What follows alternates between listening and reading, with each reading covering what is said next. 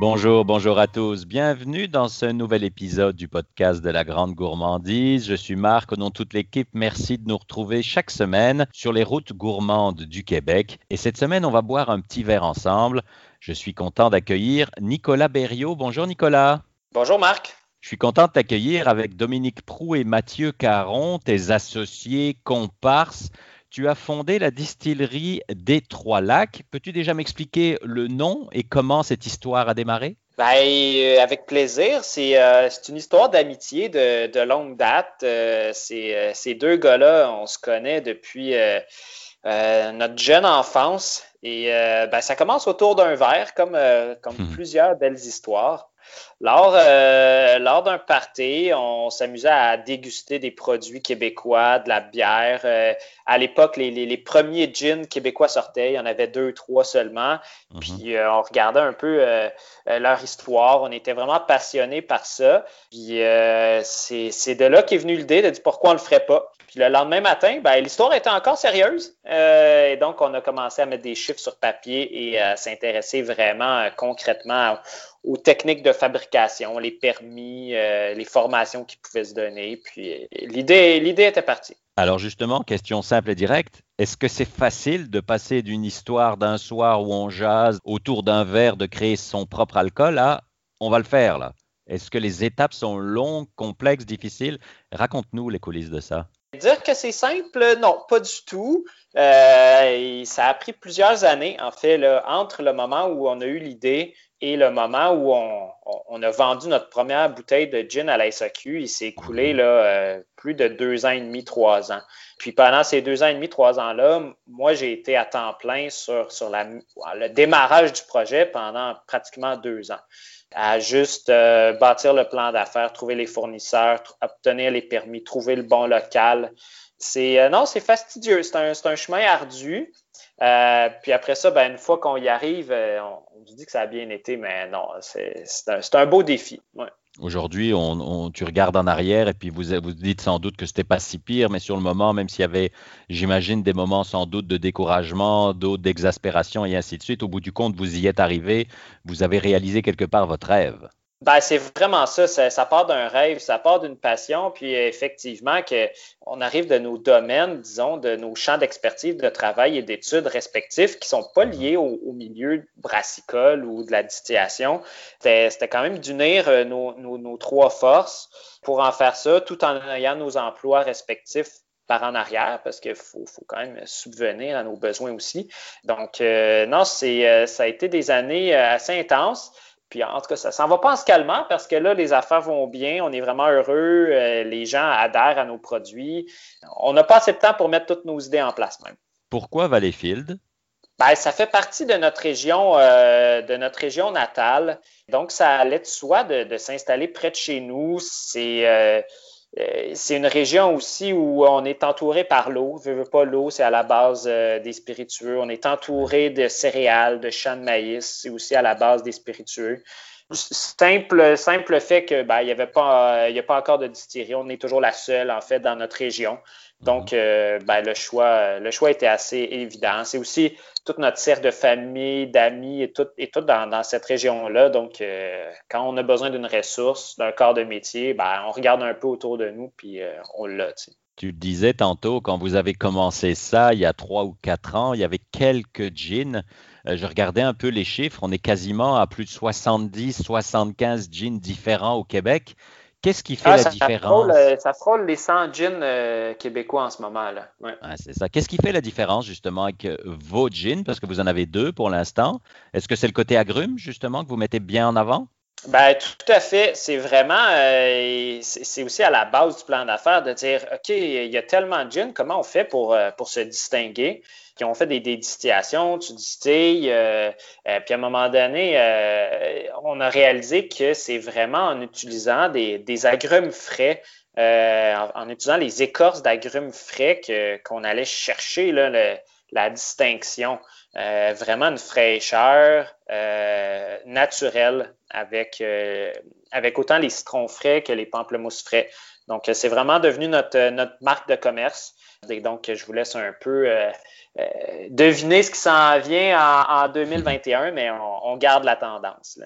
Oui, ce sera toujours, euh, toujours avec les agrumes. Puis est-ce que vous avez des idées d'aller ailleurs que dans le gin? Oui, euh, oui, vraiment. Plein de, plein de nouveautés qui s'en viennent. un produit en canette, puis mhm. même un nouveau format de bouteille qui va faire son apparition avec une autre catégorie de spiritueux là, qui, euh, qui va, qu'on va rentrer à la SAQ euh, en 2021.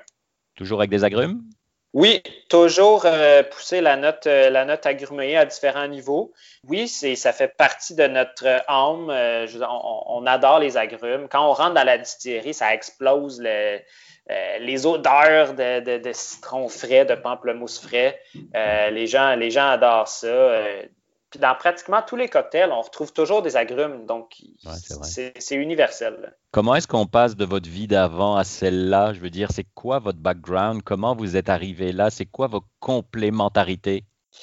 Pour ma part, euh, j'étais euh, estimateur euh, en, génie civil, donc les grands chantiers de Montréal, dans les grands travaux. Euh, donc, euh, calculer, des, euh, calculer des, des, coûts, faire des budgets, des échéanciers, avoir des soumissions, faire des recettes, de la planification, tout ça, c'était un, un, peu ça, ça je l'avais. Donc, moi, je suis un peu le, grand gestionnaire de, de tout ça. ensuite, il y a Dominique, qui est le chef distillateur. Lui est frigoriste de formation. Donc, tout ce qui est climatisation, chauffage, c'est aussi lui qui a le meilleur palais du, du trio. Donc, ça allait de soi. Et lui, quand il a vu un alambic, euh, ben, on savait c'était quoi, mais euh, quand, on a reçu ça, euh, c'est comme s'il avait fait ça toute sa vie, jouer avec des tuyaux, d'électricité, des valves, tout ça, c'était super naturel. Puis Mathieu est architecte avec une maîtrise en gestion de projet. puis c'est aussi le plus le plus trendy de la gang, le plus à la mode. C'est lui qui est au courant de toutes les tendances. Euh, puis le volet marketing, c'est vraiment, c'est vraiment sa force aussi. Donc, euh, on se complète vraiment super bien. Puis comment on se forme? Comment vous êtes formé? Parce que, OK, vous avez un passé euh, professionnel intéressant et complémentaire, mais est-ce que ça suffit ou est-ce qu'il faut quand même faire des formations? Oui, ben tout ça est parti là, euh, quelques mois après avoir commencé à griffonner les premières lignes du plan d'affaires, mis les chiffres ensemble, on a vraiment réalisé qu'il nous manquait un, solide background théorique euh, qui n'était pas vraiment accessible euh, au Québec car on n'a pas de, passé de distillateur. Il n'y a, pas, a pas de distillerie où on peut dire ben, je vais aller faire un stage dans une distillerie au Québec. il y a trois ans, ça n'existait juste pas. Euh, fait qu'on est, on, est allé aux États-Unis euh, suivre une formation à Chicago, les trois gars ensemble. Ça a vraiment été le, grand coup de départ de dire OK, ben, si on est sérieux dans, notre projet puis euh, on veut faire ça pour le restant de nos jours, on y va. Là. On, va chercher cette, cette expérience-là, cette formation-là. Donc euh, voilà, formation intensive, puis ça, a vraiment donné le, coup de départ au projet. Puis des essais-erreurs, j'imagine, forcément, comme dans toute, euh, toute entreprise finalement.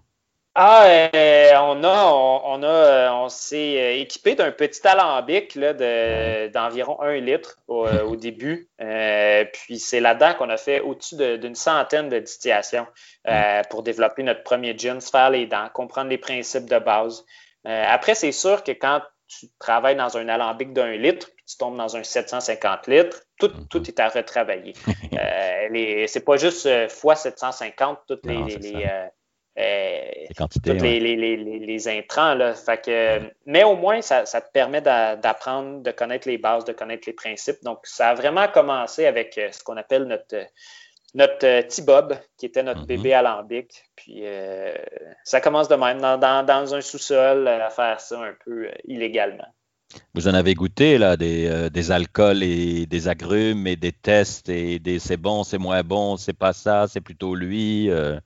Ben oui, c'est euh, là, ça, c'est comme le, la belle partie de, ce projet-là. Hein. Euh, c'est ce qui fait rêver un peu. Euh, oui, on est allé suivre des formations aux États-Unis, tout ça, mais on a aussi fait des, des, des, voyages exploratoires dans, dans, dans, tout ce qui est Nouvelle-Angleterre aux États-Unis où, où, il y a une tonne de distilleries qui sont là, établies depuis des années. donc, oui, tu goûtes à plein de trucs, tu poses des questions, les gens sont ouverts. Euh, tu regardes c'est quoi la forme de leur alambic, tu regardes il vient de où, puis après tu fais comme. Puis là, tu établis des, grands patterns, si on veut, mm-hmm. de dire OK, ben euh, tel type d'alambic donne tel profil aromatique, on va aller dans cette direction-là plutôt que dans celle-là. Puis ensuite, euh, c'est comme ça que tu, fais ton chemin un peu, tu crées ton identité euh, avec toutes ces, variables-là. Euh, puis après, c'est de raffiner le tout. Puis à peine vous aviez commencé, quelques mois, quelques années plus tard, vous, avez déjà récolté des prix, que ce soit le défi aux entreprendre, la Coupe des Nations. Est-ce que ça, c'est une belle tape dans le dos? Puis ça veut dire, vous êtes sur la bonne voie, continuez les gars? Ben, vraiment, c'est des reconnaissances euh, incroyables. Quand, quand tu lâches, euh, quand tu lâches ton, ton emploi, ton salaire euh, régulier pour te mhm. dire, OK, je, je, je, vis mon, je vis mon rêve de faire ça, puis tu reçois des, des prix comme ça, des reconnaissances, puis tu, tu, mets ça sur ta bouteille, que les gens te félicitent, que les gens aiment le produit, c'est le summum, là, puis de recevoir des des courriels de gens, des messages de gens qui trouvent que tes produits sont, incroyables. Des produits qu'on fait à notre image, mhm. ben, euh, c'est aussi, euh, aussi la plus belle reconnaissance que, tu peux avoir. Bon, un grand merci Nicolas. C'est inspirant de voir, euh, de voir le travail que vous avez fait, puis finalement de voir quand même le succès rapide, parce qu'on va se le dire, deux, trois ans, c'est vite. Oui, euh, on a, oui, vraiment, on est, on est choyé euh, présentement. Là, euh, Qu'est-ce qui fait le succès? Je pense que oh, c'est difficile de mettre le, doigt sur, sur un, facteur bien précisément. Je pense que la qualité du produit, on est, on est authentique, on, on demeure authentique. Les gens, les gens aiment ça. Euh, la bouteille est belle. On a, on a quand même mis le paquet côté, euh, côté visuel aussi. pas juste que ça soit le produit soit bon, mais la bouteille soit belle, que ce soit un, produit de luxe. Puis euh, finalement, oui, on réussit à se démarquer. on est chanceux. ouais. On fait notre chance, mais on est chanceux. Oui, c'est ça. À vous qui nous écoutez, n'hésitez pas à aller jeter un œil évidemment sur euh, le site internet, sur euh, la page Facebook, les réseaux sociaux, etc. Nicolas, je te remercie encore. Puis passe le bonjour évidemment à l'équipe, à Dominique et Mathieu. Puis euh, on n'a plus qu'à aller dans une SAQ pour goûter ça.